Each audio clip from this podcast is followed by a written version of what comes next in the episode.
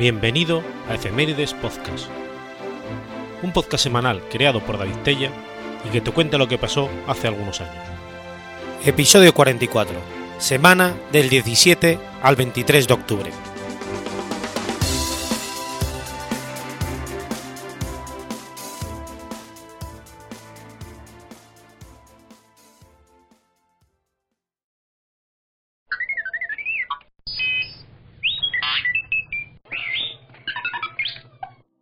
Viernes 17 de octubre de 1919.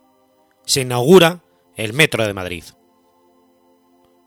Metro de Madrid es una red de ferrocarril metro metropolitano que da servicio a la ciudad española de Madrid y a su área metropolitana. Fue inaugurado el 17 de octubre de 1919 por el rey Alfonso XIII y actualmente es la red de metro más grande de España, con una longitud de 293 kilómetros. En el centro de la ciudad concretamente en los alrededores de la Puerta del Sol, había ya a finales del siglo XIX un tráfico tal de tranvías y de carruajes que desde 1892 se propuso la construcción del metro. El inspector de Obras Públicas en Madrid, Pedro García Faría, proyectó llevar a cabo una red de cinco líneas, que debían también poder transportar mercancías. Aunque Faría obtuvo la concesión del proyecto, las obras no llegaron a ejecutarse. En 1913 cuando Madrid contaba con 600.000 habitantes, los ingenieros Miguel Otamendi, Carlos Mendoza, Isaiz de Argandoña y Antonio González Echarte presentaron un nuevo proyecto de red de metro. Preveía la ciudad de cuatro líneas con una longitud total de 154 kilómetros. Su, su, trayecto comprendía el recorrido original de las líneas 1, 2, 3 y 4 del metro actual, pero con menos longitud que ahora. Las obras comenzaron el 19 de septiembre de 1916 Antonio Palacios fue el arquitecto que diseñó las principales estaciones y bocas de metro hasta su muerte en 1945. El 17 de octubre del 19, el rey Afonso XIII inaugura la primera línea entre la Puerta del Sol y Cuatro Caminos. La línea tenía 3,48 kilómetros y 8 estaciones. Este era el éxito del nuevo medio de transporte, que en el primer año es usado por más de 14 millones de usuarios. En 1924 se instaura por primera vez el billete de ida y vuelta y en 1926 ya hay 14,8 kilómetros de vías. En 1955 se promulga el decreto de ley de régimen corporativo de financiación por la cual se crea la Compañía Metropolitana de Madrid, que se encargará de la explotación comercial del servicio y de la compra del parque móvil, mientras que el Estado sigue siendo el encargado de la realización de la infraestructura de las nuevas líneas. Asimismo, se comienza con la ampliación de los andenes de 60 a 90 metros para permitir el uso de trenes de hasta 6 coches. Entre 1981 y 82 se cambia la totalidad de la señalización del viajero del Metro de Madrid. Se crea el primer plano esquemático y se rediseña la imagen del rombo, más acorde con la nueva señalización.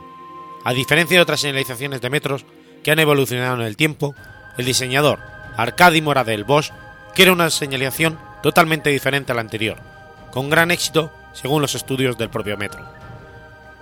Diseña el primer plano esquemático a 45 grados y 90 grados del metro y modifica el rombo logotipo con cambios de color y tipografía similares a la nueva señalización. En el año 2009, Metro Madrid encarga al mismo diseñador, Arcadi Morel, la actualización de la normativa de señalización al viajero de la red de Metro de Madrid. Debido a problemas económicos de la compañía, el Estado interviene en la compañía a través del Real Decreto de Ley del 7 de junio del 78. Durante los primeros años de democracia, se inauguran nuevas líneas, superando el tamaño de la red hasta los 100 kilómetros. Bajo la dirección de explotación del ingeniero Germen Bustundi, desde 1983 hasta el 88, desde donde desarrolló la nueva organización, material móvil, renovación de estaciones, cambio de esquemas de servicio, mantenimiento y explotación, se recobró el crecimiento de viajeros tras 14 años de descenso ininterrumpido. En el 86, la Comunidad de Madrid y el Ayuntamiento de Madrid asumen el control del metro. En 1995 se inician los planes quinquenales para las ampliaciones. En el plan 95-99 se crearon las líneas 8 y 11 y se ampliaron otras, de forma que fueron superados los 170 kilómetros, y se renovó el parque móvil con la inscripción de nuevos trenes.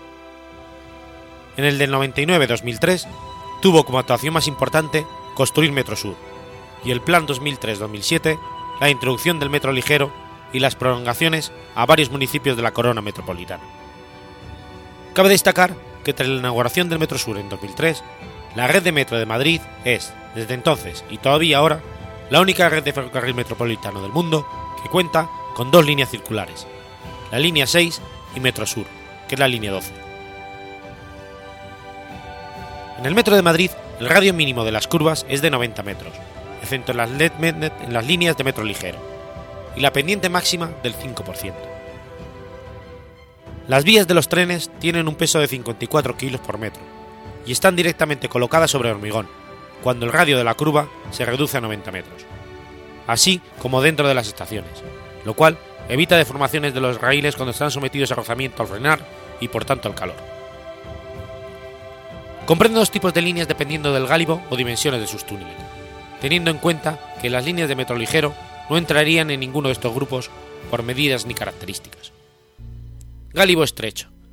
Los túneles son de 6,86 metros de ancho y 5,36 de altura. La mayor parte a poca profundidad del suelo y siguen en general el trazado de las calles. La distancia media entre estaciones es de 630 metros. La longitud de los andenes de las estaciones varía entre los 60 metros de las líneas 2, 4 y ramal, en los que caben composiciones de trenes de hasta 4 coches, y los de 90 metros, de las líneas 1, 3 y 5, en los que caben composiciones de hasta 6 coches. Los coches de los trenes que circulan por estas líneas tienen unas dimensiones de 2,30 metros de ancho, entre 3,34 y 3,52 de alto, y 14,72 de largo. Por otro lado están las del gálibo ancho.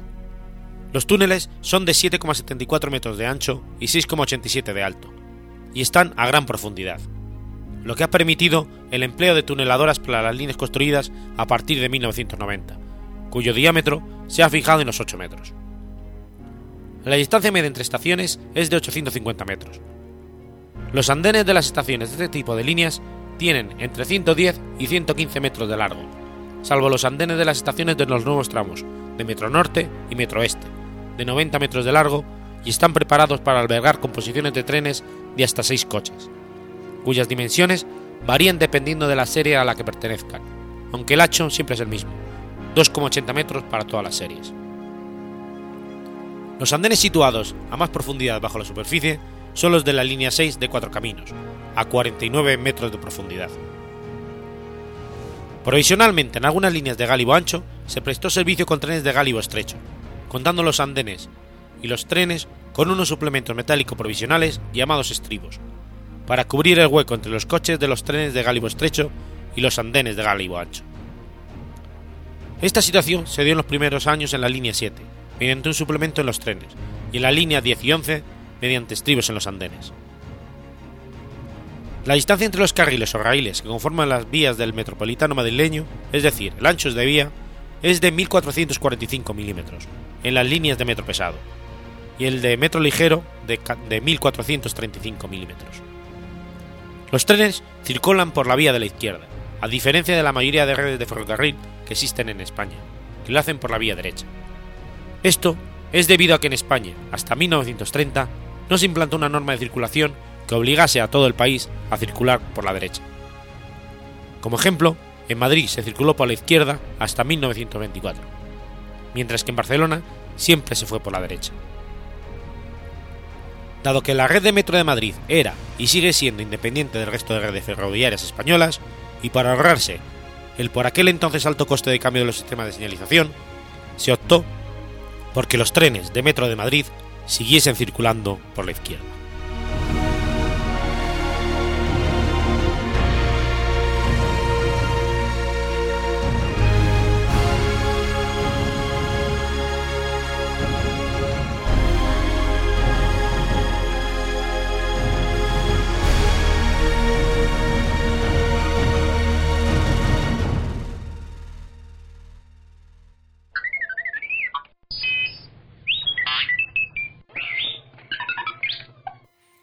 Sábado 18 de octubre de 1851. Herman Melville publica Moby Dick. Herman Melville nació en Nueva York el 1 de agosto de 1819. Su familia paterna, originalmente apellida Melville, sin la E final, estaba emparentada remotamente con la aristocracia inglesa, y la materna, los Gansenborg, prevenían de uno de los primeros probadores eh, holandeses de la isla de Manhattan, y directamente de un afamado héroe de la Revolución estadounidense. El padre se dedicaba al negocio de la importación de productos europeos, y acudió repentinamente a préstamos y ayuda de los familiares, hundiéndose económicamente poco a poco hasta que en 1830 tuvo que declararse en bancarrota. Un año después, agotado psicológicamente, murió, murió de manera repentina en circunstancias que podría apuntar a un suicidio encubierto. Dejó viuda y ocho hijos, cuatro de ellos mujeres y cuatro hombres. Hermann era el segundo de los varones y el tercero en total. Cuando su padre murió contaba 12 años. La muerte del padre supuso un debacle familiar que obligó a los hijos mayores a dejar los estudios y al traslado familiar desde Nueva York a Albany, en el mismo estado, donde Herman Melville fue empleado en un banco local. Pasó luego a desempeñar diversos oficios, entre ellos el de maestro rural, lo que indica que a pesar de su falta de estudios oficiales, había podido adquirir una cultura relativamente amplia. Con 19 años recién cumplidos, viendo que sus oportunidades no eran muchas, decidió embarcarse. Era esta en la época una opción relativamente común para los jóvenes, entre los que gozaban del atractivo de la aventura se embarcó en un barco mixto, entre carguero y pasaje, que hacía la travesía Nueva York-Liverpool. Su experiencia no debió de ser muy satisfactoria, pues a su regreso volvió al puesto de maestro rural hizo un viaje para visitar a, un tío suyo establecido en Illinois, buscando oportunidad de trabajo en aquel estado, por entonces aún en la frontera de expansión hacia el oeste. De regreso a Nueva York, y no logrando abrirse paso en ningún oficio que le satisficiera, se embarcó por segunda vez, ahora en un ballenero una opción más desesperada y también más romántica.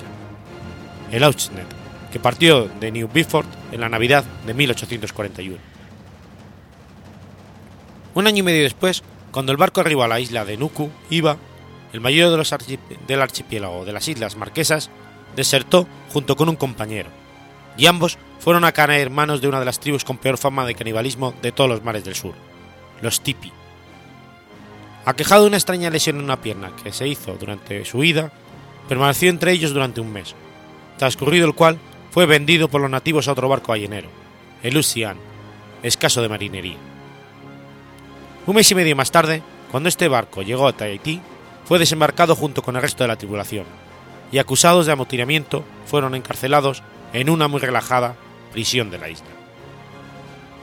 Una vez liberado, vagabundeó por el archipiélago de las islas de la sociedad durante unos meses. Embarcó después en un tercer ballenero, el Charles and Henry, del que se despidió cuando este fondeó en La Haya, la antigua capital de Hawái, en la isla de Maui. Ahí vivió unos meses, hasta que finalmente se enroló en la fragata de la Marina norteamericana United States, en la que sirvió como marinero raso durante más de un año, hasta que en octubre de 1844 fue licenciado con todos los honores, cuando el barco llegó a Boston. En total, había estado ausente tres años y nueve meses. Nuevamente en tierra sin oficio, al observar hasta qué punto eran apreciados sus allegados, entre sus allegados las historias que narraba sobre sus aventuras, y siguiendo el ejemplo de Richard Henry Dana, que en 1840 había publicado con éxito Two Years Before the Mast, sus memorias como marino y emigrante en California, Neville se aplicó a redactar el relato de su deserción de Lautner y su estancia con los caníbales. El resultado, Tipi, fue un libro que le valió una instantánea fama y unos aceptables ingresos, y que acabarían convirtiéndole en un clásico de la novela de las aventuras. Visto el éxito obtenido, redactó una secuela de estas memorias, titulada Homo, Vagabundo, en la que narraba su posterior estancia en las islas de la sociedad. A pesar de que ambos libros fueron presentados como libros testimoniales, Ambos tenían tantos elementos novelescos que más propio hubiera sido calificarlos de ficción. En cualquier caso, la notoriedad que le proporcionaba sirvió para abrirle las puertas de los círculos literarios de Nueva York, así como el aplomo suficiente para contraer matrimonio, lo que hizo en 1847 con Elizabeth Shaw, hija de un eminente juez de Boston. Su tercera obra, Mardi, presentada ya como una obra de ficción, volvía a incidir en la temática de los mares del sur. Pero su naturaleza alegórica y enciclopédica no resultó del agrado ni de la crítica ni del público. Este fracaso, que coincidió con el nacimiento de su primer hijo, lejos de desanimar a Melville, supuso un acicate para él. Decidió recuperar su prestigio como escritor, realizó la hazaña de redactar los más de 700 páginas que suman los textos de sus dos siguientes libros, Redbone y White Jacket, en solo cuatro meses. Ambas novelas estaban basadas también en su experiencia en el mar, la primera en su travesía de Nueva York a Liverpool y la segunda en su servicio en la fragata United States. En esta época colaboraba también con la revista Literary World. Allí publicará, entre otras, reseñas de Oregon Trail, de Francis Pacman, The Chief of the Wilding Cruise, de Rosen Brown, y una narración de una expedición ballenera escrita por un tripulante bisoño, y sobre todo de Moses from the Old Manse, una obra de Nathaniel Houghton que le causará una profunda impresión. El editor de Literary World, Ever Dickchin, su contacto más estrecho en el mundo literario neoyorquino, poseía una amplísima biblioteca que le sirvió a Melville para calmar su insaciable voracidad de lectura.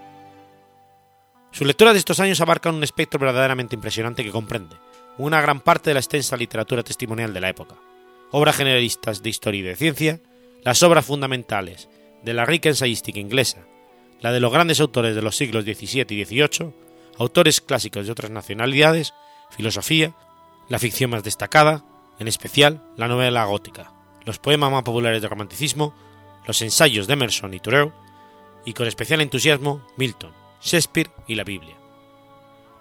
En 1849 realizó un viaje a Europa, en parte para gestionar la publicación de su obra en Inglaterra y en parte por avidez de cultura. A su regreso emprendió la redacción de lo que sería su obra maestra, uno de los libros fundamentales de la historia de la literatura universal, Moby Dick. Su redacción le llevó casi dos años, durante los cuales se trasladó de Nueva York a una granja situada en Peacefield, Massachusetts, que adquirió gracias a un préstamo de su suegro, el juez Shaw. Cerca de dicha granja vivía el escritor Nathaniel Hawthorne, con quien durante estos años mantendrá una estrecha amistad.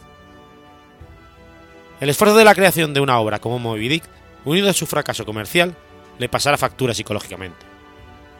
Su siguiente obra, Pierre, es un, caótico melodrama en el que a última hora incluye una serie de alusiones a su fracaso con Moby Dick, que supuso un fracaso aún mucho mayor y su descrédito literario. Aislado en su granja, publicó a continuación una serie de narraciones breves de gran originalidad, algunas de las cuales se han convertido en clásicos de la literatura universal.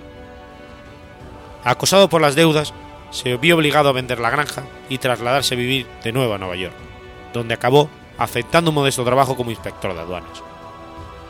Aunque todavía publicó dos novelas más, Israel Potter y Confidence Man, durante la última parte de su vida se dedicó a la poesía, y en especial a la redacción de un larguísimo poema épico titulado Clarence, basado en sus experiencias durante un viaje a Palestina. Su vida, por lo demás, estuvo marcada por problemas físicos y psicológicos, en especial a raíz del suicidio de su hijo mayor. Falleció en 1891, completamente olvidado, pero su obra gozó de la estimación de muchos aficionados.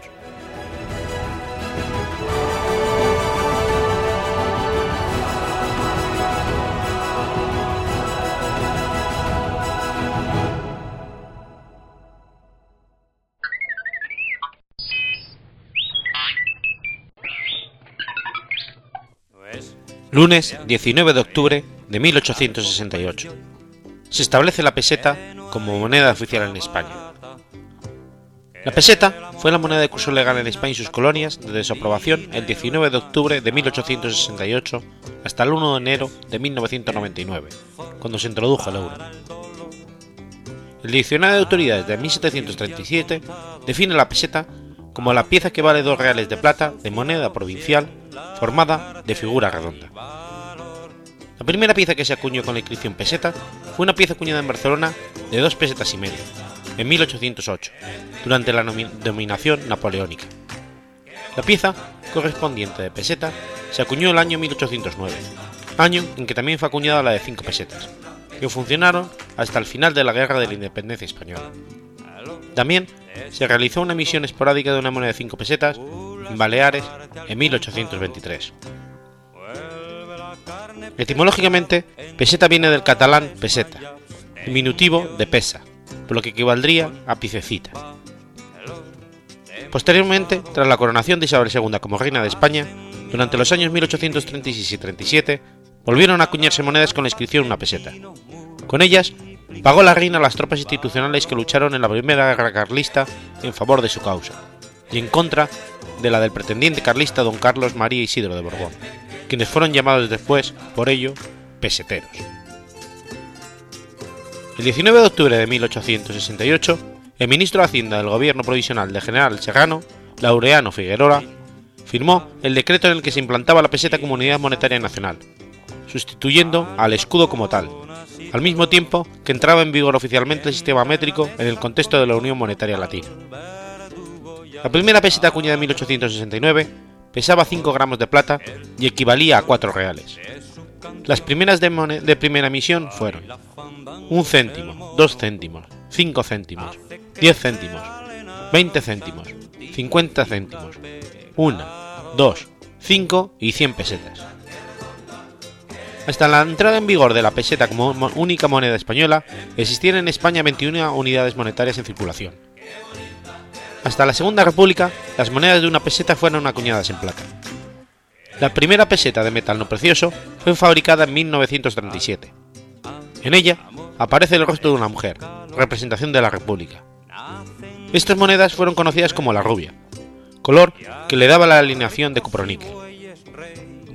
En 1939, el régimen de Francisco Franco retiró de circulación las monedas de metales preciosos y acuñó monedas de peseta imitando el diseño del dinar yugoslavo. Las monedas tenían valores de 5 y 10 céntimos de aluminio, de 25 céntimos, una peseta y 5 pesetas. Más tarde, también se añadieron una de 50 céntimos y otra de 2 pesetas y media, que circuló relativamente poco. Estas monedas fueron fabricadas desde 1944 hasta 1982 y disfrutaron de curso legal hasta 1997. Hacia 1958, debido a la inflación, se pusieron en circulación monedas de mayor valor facial, como la de 25 y 50 pesetas, y posteriormente la de 100 pesetas de plata de 80 milésimas a partir de 1966. Desde la transición española, las monedas contaron con el retrato de Juan Carlos I. En 1980 se fabricaron monedas conmemorativas de la Copa Mundial de Fútbol 82 de 50 céntimos, 1, 5, 25, 50 y 100 pesetas. A partir de 1982, las monedas de una peseta pasaron a fabricarse en aluminio para abaratar los costes de producción, aunque con las mismas dimensiones que las anteriores. En 1982 se pusieron en circulación la nueva moneda de 100 pesetas, más compacta y de material bronce-aluminio. Como novedades, también se pusieron unas nuevas monedas en circulación. En el 82, la moneda de 2 pesetas de aluminio. En el 83, la de 10 pesetas en cuproníquel. En 1986, la de 200 pesetas también en cuproníquel. Y en el 87, la de 500 pesetas en material bronce-aluminio.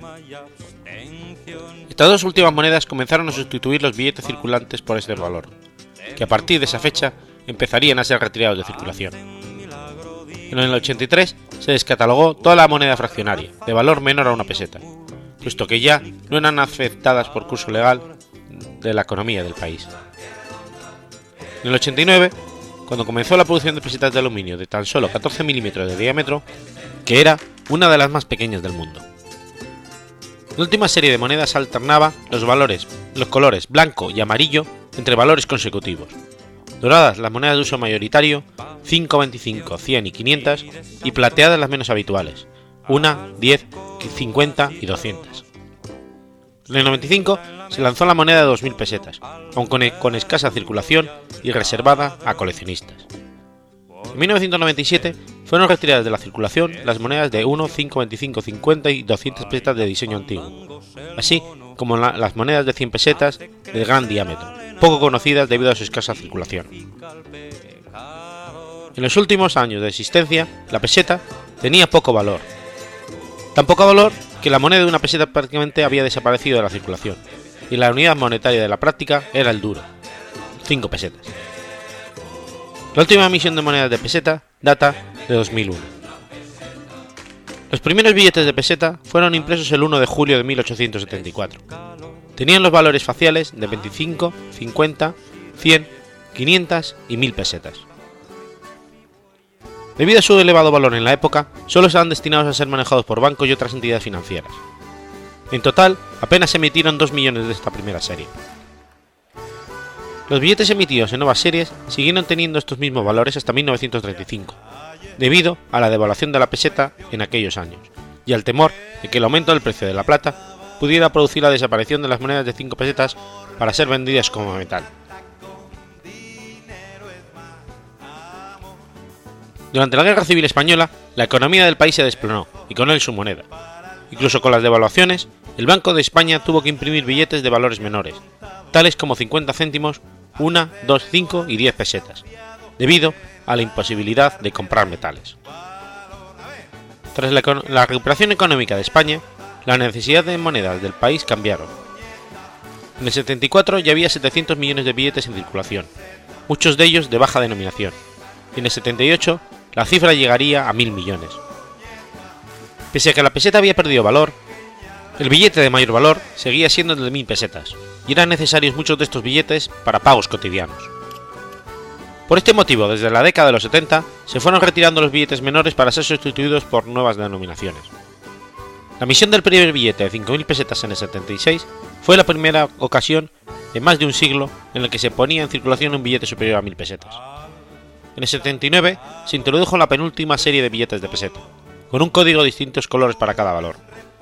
La misma serie se completó con los billetes de 2.000 pesetas y 10.000 pesetas.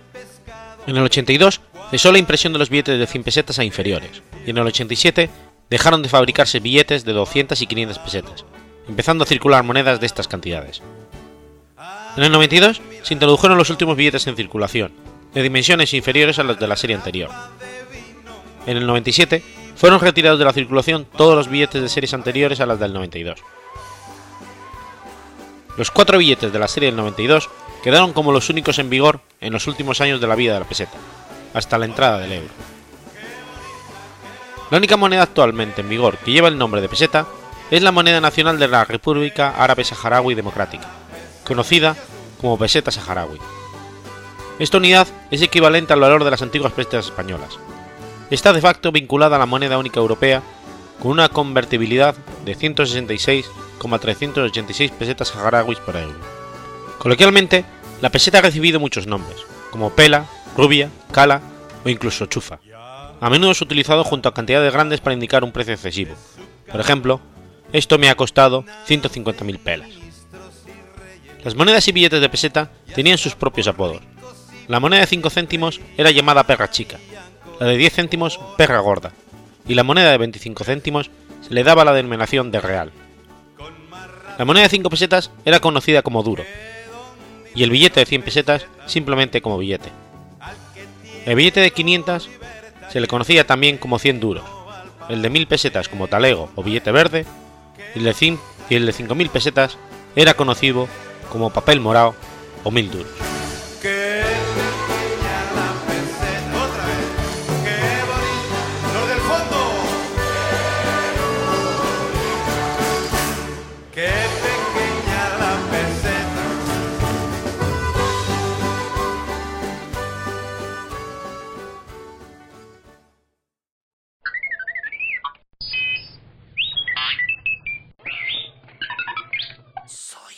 Viernes 20 de octubre de 1882.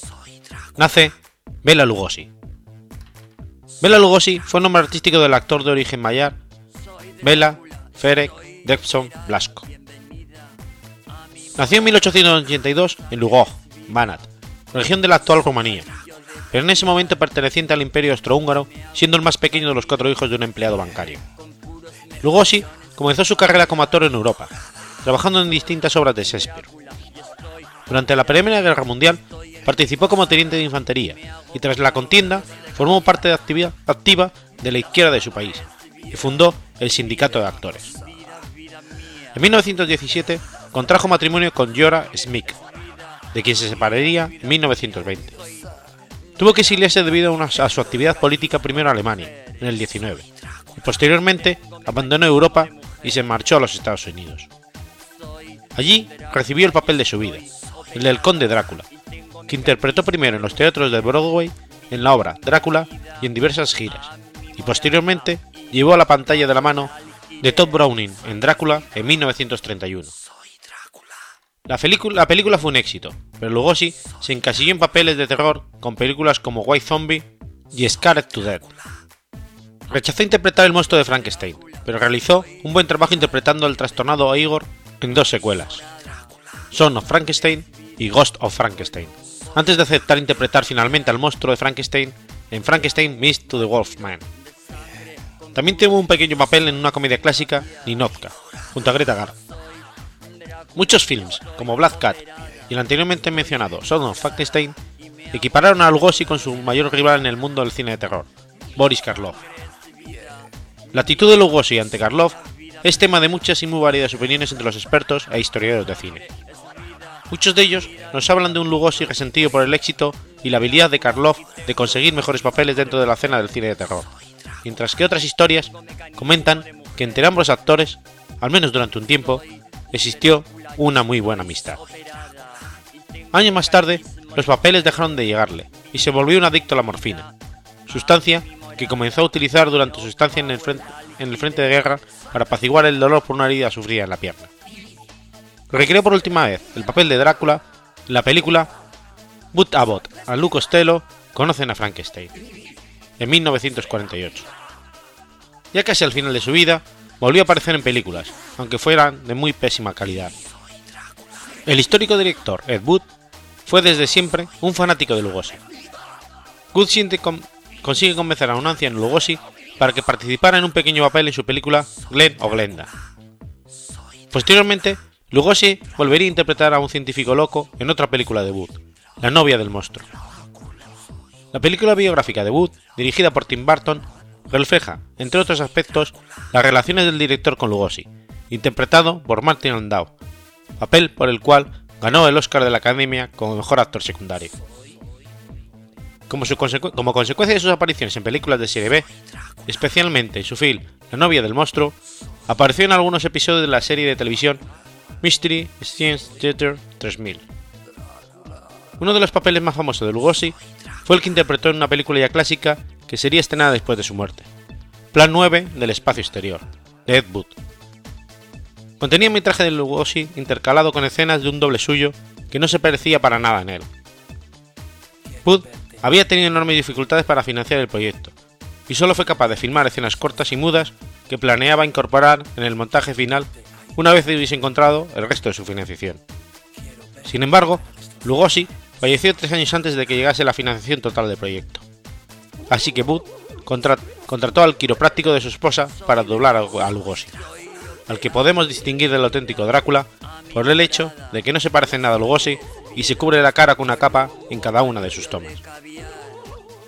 Lugosi falleció de un ataque al corazón a la edad de 73 años, en Los Ángeles, California, mientras se encontraba sentado en una silla el 16 de agosto de 1956. La leyenda del terror nos abandonaba interpretando también en la muerte a su personaje más querido y que más satisfacción le dio en su vida, el conde Drácula.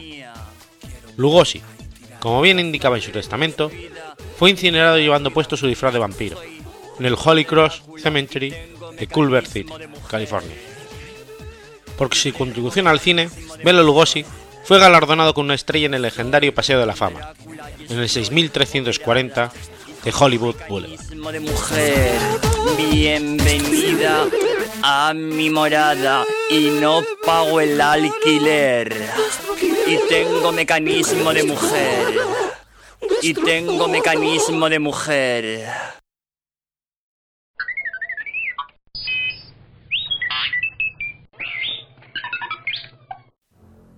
Lunes 21 de octubre de 1805. Muere Horacio Nelson. Horacio Nelson, primer vizconde de Nelson, primer duque de Bronte, fue un vicealmirante de la Marina Real Británica. Fue conocido por sus victorias durante las guerras napoleónicas. Fue herido varias veces en combate, perdiendo un brazo durante el intento de invasión británico del archipiélago español de las Canarias, y la vista en un ojo durante otra de sus acciones de piratería en Córcega. Horacio Nelson nació en Burham Thorpe, Inglaterra, hijo del reverendo Edmund Menson y Catherine Singing Nelson. Perdió su madre a los nueve años, aprendió a navegar en los, estuarios de Norfolk e ingresó en la Marina Británica a los 12 años. Su carrera naval comenzó el 1 de enero de 1771, en el buque de guerra Rayson Naval, bajo el mando de su tío materno. En 1777 pasó a ser teniente de navío, destinado a las Indias Occidentales. Durante este periodo luchó con el ejército británico en la Guerra de la Independencia de los Estados Unidos. A los 20 años, en junio de 1779, ascendió al cargo de capitán, al mando de su primera fragata, Hinchinbroke, que participó en la desastrosa expedición a San Juan contra las posesiones españolas en Centroamérica. En 1781 tomó parte en una batalla contra la fortaleza española del Castillo de la Inmaculada Concepción, a orillas del río San Juan, en Nicaragua. Ganó la batalla, pero su debilitada salud por el cólera hizo que tuviera que regresar a Jamaica casi sin vida, y después a Inglaterra por más de un año. Finalmente volvió al servicio naval y se le asignó el Lambert Mail, con el que continuó luchando contra los rebeldes americanos hasta el fin oficial de la guerra en 1783. En 1784, Nelson tomó el cargo de la nave Boreas, de 28 cañones. Durante el desenlace de la Guerra de Independencia estadounidense, no se permitía a las naves de ese país comerciar con las colonias británicas en el Mar Caribe. Esta regla no agradó ni a las colonias ni a los estadounidenses, y Nelson fue asignado cerca de Antigua para asegurar el, bloqueo de las naves. Tras el arresto de cuatro naves norteamericanas cerca de Nevis, Nelson fue demandado por sus capitanes por arresto ilegal. Estos tenían el favor de los comerciantes de Nevis, por lo que Nelson podía ser llevado a prisión, y tuvo que ser aislado en Bóreas por ocho meses. Tras este tiempo, durante el que Nelson había conocido a Fanny Nesbitt, una viuda natural de Nevis, que sería su esposa más tarde, la justicia se pronunció a su favor. Contrajo matrimonio el 11 de marzo, al final de su destino en el Caribe. A partir del 89, vivió a medio sueldo durante años, hasta que la Revolución Francesa comenzó a desbordar los límites de Francia y volvió a ser llamado a su destino. Con el Agamemnon, de 64 cañones, comenzó en el 93 una serie de batallas y combates que le asegurarían un lugar en la historia. El 14 de febrero de 1797, Nelson fue responsable, en gran medida, de la victoria en la batalla del Cabo de San Vicente, en el extremo sudoccidental de la península ibérica. Entre los días 3 y 7 de julio, Nelson participó en el ataque contra Cádiz, estando al mando de las tropas que debían desembarcar en la caleta para apresar la misma escuadra contra la que se había batido en San Vicente. En esta ocasión, Nelson fue finalmente derrotado por las fuerzas españolas. El 25 de julio del mismo año, sufrió su gran derrota, un ataque infructuoso a Santa Cruz de Tenerife, en el que recibió un disparo de cañón que le afectó el codo derecho, perdiendo la mitad inferior del brazo. El arma causante, conocida popularmente como cañón tigre, se conserva como pieza de museo. La isla estaba defendida principalmente por milicias populares, dirigidas por el general Antonio Guterres de Otero. Al año siguiente, Nelson fue de nuevo responsable de la victoria sobre los franceses en la batalla del Nilo, el 1 de agosto de 1798. Como resultado, terminó la ambición de Napoleón de llevar la guerra a la India, entonces parte del Imperio Británico. Las fuerzas napoleónicas en Egipto se quedaron sin apoyo, y el mismo Napoleón tuvo que regresar oculto a Francia. Nelson recibió el título de Barón Nelson del Nilo, lo que no le pareció suficiente, ya que Sir George Jervis había recibido el título de Conde de San Vicente por su participación en dicha batalla. Pero el gobierno británico insistió en que un oficial, no comandante en jefe, no podía recibir un título nobiliario superior al de barón. El 2 de abril de 1801 participó en la primera batalla de Copenhague, que acabó anulando a la, a la, flota danesa para romper la neutralidad que Dinamarca, Suecia y Rusia tenían en las guerras napoleónicas, aunque el acto no fue bien aceptado por algunos.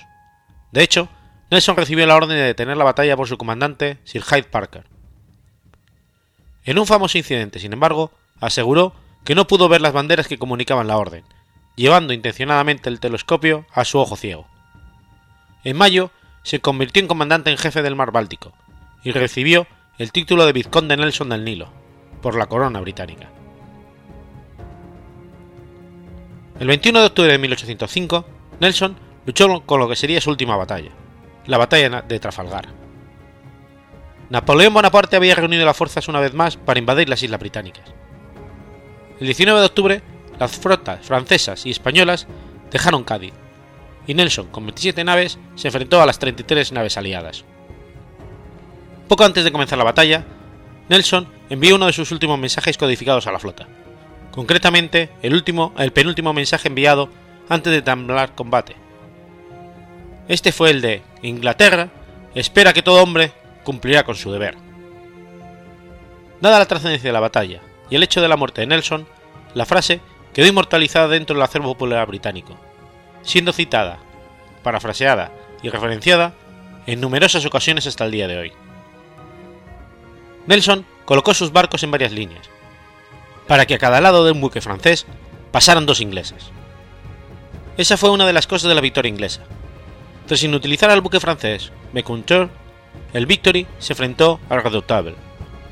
El Redoutable atacó al Victory y Nelson resultó mortalmente herido.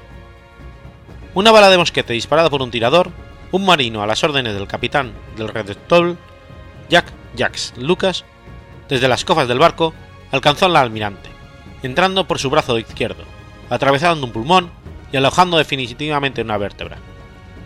Nelson cayó en la cubierta sobre la que previamente se habían esparcido arena para que estuviese menos resbaladiza.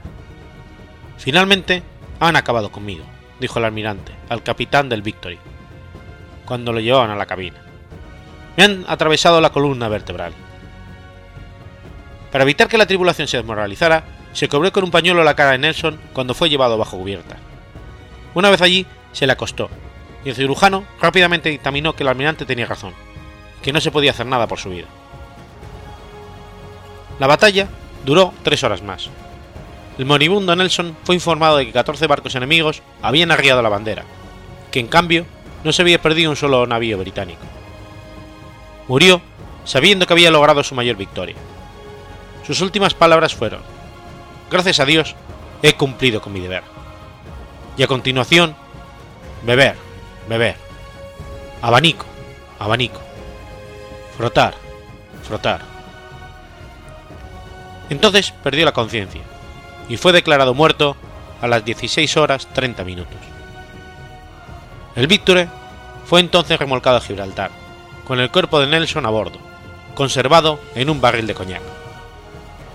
Su cuerpo fue enviado a Londres y enterrado en la Catedral de San Pablo.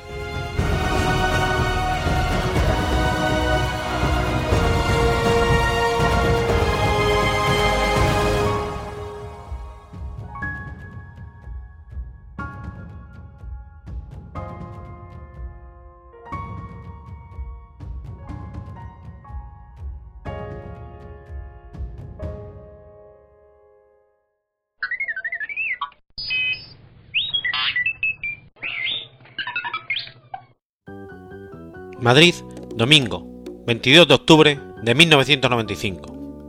Muere El Jero. Juan Antonio Jiménez Muñoz, artísticamente conocido como El Jero, nació en Valladolid el 29 de marzo de 1951. Era principal componente, compositor y vocalista del trío rumbero que soltó la fama como uno de los miembros fundadores de Los Chichos, activa durante la década de los 70. Juan Antonio nace en 1951 en un barrio humilde de Valladolid, durante el resto de su infancia y adolescencia, vivió con sus hermanos Aquilino y Rafael, Julio y Mariano, sus padres y sus abuelos. A finales de la década de los 50, fallece su padre muy joven, llamado Ramón Jiménez Jiménez, conocido entre sus allegados como el tío Puntas. Esto provoca que cambie de residencia a Madrid, con su familia, sobreviviendo de la venta ambulante, vendiendo ropas, frutas y ajos. De ahí saldría el apodo artístico, las vecinas le llamaban el ajero y se quedaría con Jero. Su madre se llama Herminia, la Puri.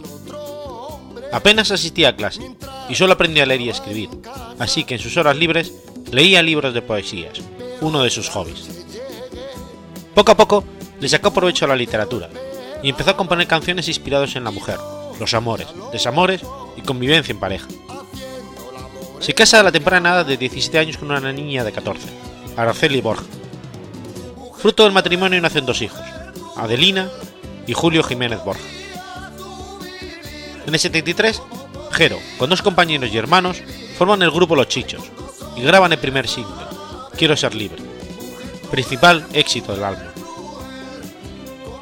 Los tres primeros discos de Los Chichos, ni más ni menos, esto sí que tiene WhatsApp, y no sé por qué, son compuestos por el artista, y cuenta con la producción de Ricardo Miralles y los arreglos musicales de José Terregrosa, maestro de su, de su sonido más vanguardista. En 1977 se acuerda que el grupo se repartan los derechos de autor, seis para Julio y Emilio, repartidas en tres para cada uno, y cuatro para Jero, aunque Julio no compone hasta 1980, junto a Antonio Humanes, quien colaboraría de autor en numerosos temas como Mala ruina tengas. En 1978, Radio Peninsular, situada en Puerto Llano, concede el título de Importantes a Los Chichos, por su labor como canción flamenca. En los siguientes años los Chichos están en pleno apogeo musical, y en el 80 reciben el premio Ginebra, por ser los artistas más contratados en un año. En 1982, tanto la revista Rolling Stone como Show Press se hacen eco de la carrera artística del trío que presiden el acto celebrando las múltiples entregas de premios de la mano del presidente de la discográfica, Mariano de Zúñiga, quien les otorga varios discos y casetes de oro y platino por la venta de sus más de 8 millones de discos de los álbumes, ni más ni menos, esto sí que tiene guasa, no sé por qué, ilusiones, hoy igual que ayer, amor y ruleta, amor de compra y venta, bailarás con alegría y ni tú ni yo, incluyendo la venta de singles extraídos de los LPs y numerosos recopilatorios en casetes.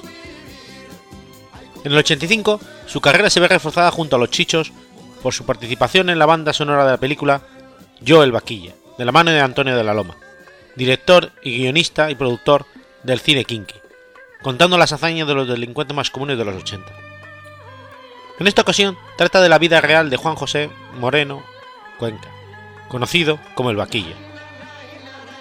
La presentación del disco se hace en el mismo penal de Ocaña de ese mismo año, en el patio de reclusos, donde asistiría el propio cineasta junto a Leonardo Webb. Jero es quien compone la banda sonora de la película. En el 89 graba su último doble LP directo, en la sala Jácara de Madrid, junto a los chichos titulado Y esto es lo que hay, con la colaboración y participación de Joaquín Sabina. En 1990, debido a problemas internos en el grupo, se separa y graba su primer disco en solitario con apodo artístico de Jeros. En el 92 se edita su, su nuevo y último trabajo, Agua y Veneno, con el sello discográfico Polidor, y con la colaboración y participación por primera vez de su hijo, el músico productor Julio Jiménez Borja, también conocido como Chaboli, y marido de la niña Pastori. Antonio Carmona, miembro entonces del grupo de rumba flamenca Ketama, también intervendría en el disco. En los siguientes tres años, el Jeros, por primera vez en su carrera, no graba discos debido a problemas personales. La separación del grupo, los posteriores fallecimientos de dos de sus hermanos, hacen que el artista caiga en una profunda depresión, tomando fuertes medicamentos y haciendo mella en su salud e ingresando en clínicas de desintoxicación varias veces. Sus últimos meses los pasa asistiendo a la iglesia evangélica. El 22 de octubre del 95, como ya hiciera días antes sin resultados, Juan Antonio, víctima de fuertes depresiones a lo largo de los últimos cuatro meses, aprovecha un momento de descuido para sentarse hacia atrás en la balustrada de su terraza, un segundo piso situado en el pozo del tío Ramundo. Se deja caer hacia el vacío, falleciendo al poco tiempo y dejando así a una esposa y dos hijos. El Jero descansa en el panteón familiar de Carabanchel, situado en Madrid, junto a sus dos hermanos, Aquilino y Rafael, y un sobrino. A principios del mes de marzo de 2001, su hijo Chaboli y José Miguel Carmona, junto a varios artistas, entre ellos Alejandro Sad, Jarabe de Palo, Lolita Flores y los actuales Chichos, ponen la voz al disco homenaje al Jeros, siendo disco del año y disco de oro. Me pongo ciego, ciego solo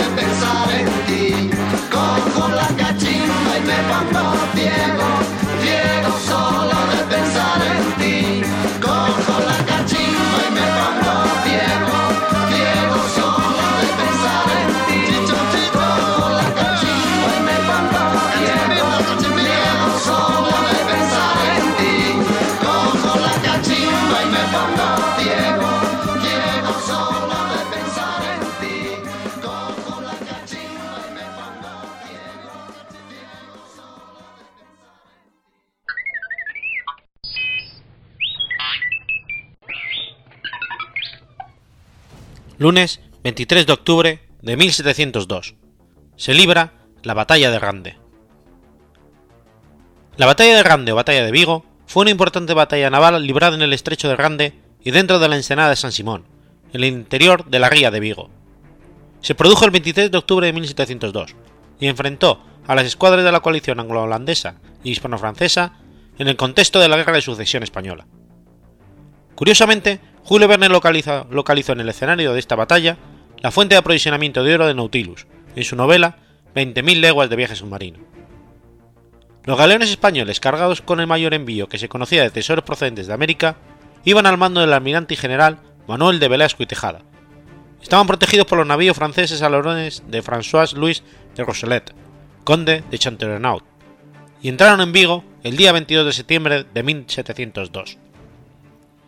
Se refugiaron en el fondo de la ría, en la ensenada de San Simón, pasado ya el estrecho de Rande, protegido por el castillo de Corbeiro al norte y el de Rande al sur, en lugar de dirigirse a Sevilla, el puerto que, que monopolizaba el comercio con el Nuevo Mundo. El preciso cargamento no fue desembarcado, ya que los de Sevilla se oponían a ello, alegando que era en Sevilla el único lugar donde tal maniobra se podía llevar a cabo.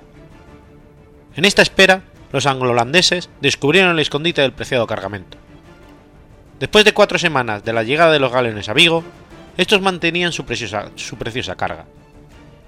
Otras versiones dicen que el Consejo de Indias ordenó la descarga de las riquezas y que habían dado instrucciones precisas sobre la forma en que se debería realizar el desembarco, así como las estrictas comprobaciones que se deberían de hacer. El Consejo había comisionado a don Juan de la Rea esta labor, y el 27 de septiembre ya se estaba procediendo al desembarco. Por ello, se estima que cuando se produjo el ataque no quedaba ya mucho en los buques, salvo productos de poco valor. Los españoles habían reforzado la artillería de las defensas en tierra, con cañones provenientes de los navíos. Entre los extremos del estrecho cruzaron cadenas para impedir la entrada de los navíos anglo-holandeses. Los buques franceses protegían, rodeándolos, a los galeones de carga españoles. Los anglo-holandeses, bajo el mando del almirante George Rock, planearon un ataque anfibio, mediante el cual conquistarían, con tropas de infantería marina y ordinaria, las defensas de tierra, y una vez dominados los castillos de Cordeiro y de Rande en el otro extremo del estrecho, solo quedaría abrirlos y atacar con la flota. El total de las fuerzas fue de 13.587 hombres por parte atacante, de los cuales 6.663 eran ingleses, al mando del general Duque de Ormond, y 3.924 holandeses, a las órdenes del barón Spar y del brigadier Palant. En la defensa, en el castillo de Rande había 350 marineros, 200 franceses y 150 españoles, y el de Cordeiro se puso bajo, el mando de don Manuel de Velasco con dos compañías de soldados de su, de capitanía, reforzados por 200 milicianos.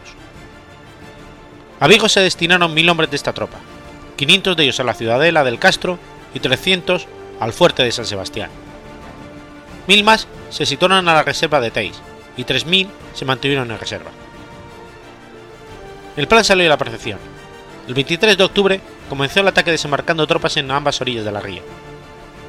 El, el navío inglés Torbay puso rumbo río arriba, seguido por los navíos Mary, Grafton, Kent y Monmouth, así como por, las unidades menores Phoenix y Vulture. Este era el primero de los siete grupos dispuestos al ataque. Cuando estaban a la altura de Meira, ven ya las luchas en los castillos de Randy Corbeil. El mayor número de efectivos anglo-holandeses hacen que la victoria se decida de su parte. En el agua, Hobson y de Lake podían ver los esfuerzos de su artillería sobre los barcos franceses. Al tiro de los navíos se unía el de los castillos conquistados. Los barcos atacantes rompen la cadena que cerraba el paso a San Simón y se enfrentan con el grueso de la marina francesa. La línea de naves francesas estaban dispuestas en semicírculo, al levante de la bahía de Rande. Eran los buques del conde de. El cargamento de oro, plata y otras riquezas estaba embarcado entre galones de combate y 14 comerciales. La mala disposición de las naves para una adecuada defensa y la superioridad anglo-holandesa hicieron que en menos de 10 horas la batalla se decidiera a favor de los atacantes. Las defensas francesas cedieron. Los navíos en llamas dejaban día libre a codiciados cargamentos en los galeones cargados de riquezas. Y Velasco ordenó, a voz en grito, el hundimiento de los, vascos, de los barcos, que según algunas versiones habrían conservado todavía parte de su carga. Una vez ganada la batalla, los, los atacantes saquearon Redondela y la isla de San Simón. Vigo quedó a salvo protegido por su muralla y defensas. El día 30 de octubre, Roque ordena partir a su armada, que abandona la ría de Vigo, aunque deja una guarnición de 27 buques de guerra junto a los apresados, al mando del almirante Sobel. Habida cuenta de que los galeones se encuentran todavía hundidos en Rande, existe una polémica histórica acerca de si estos galeones esconden un tesoro. Sin embargo, ello está echado de mito, por muchos expertos, aduciendo que la documentación de la época recoge la salida hacia Madrid de los tesoros, que se habrían logrado descargar antes de la batalla.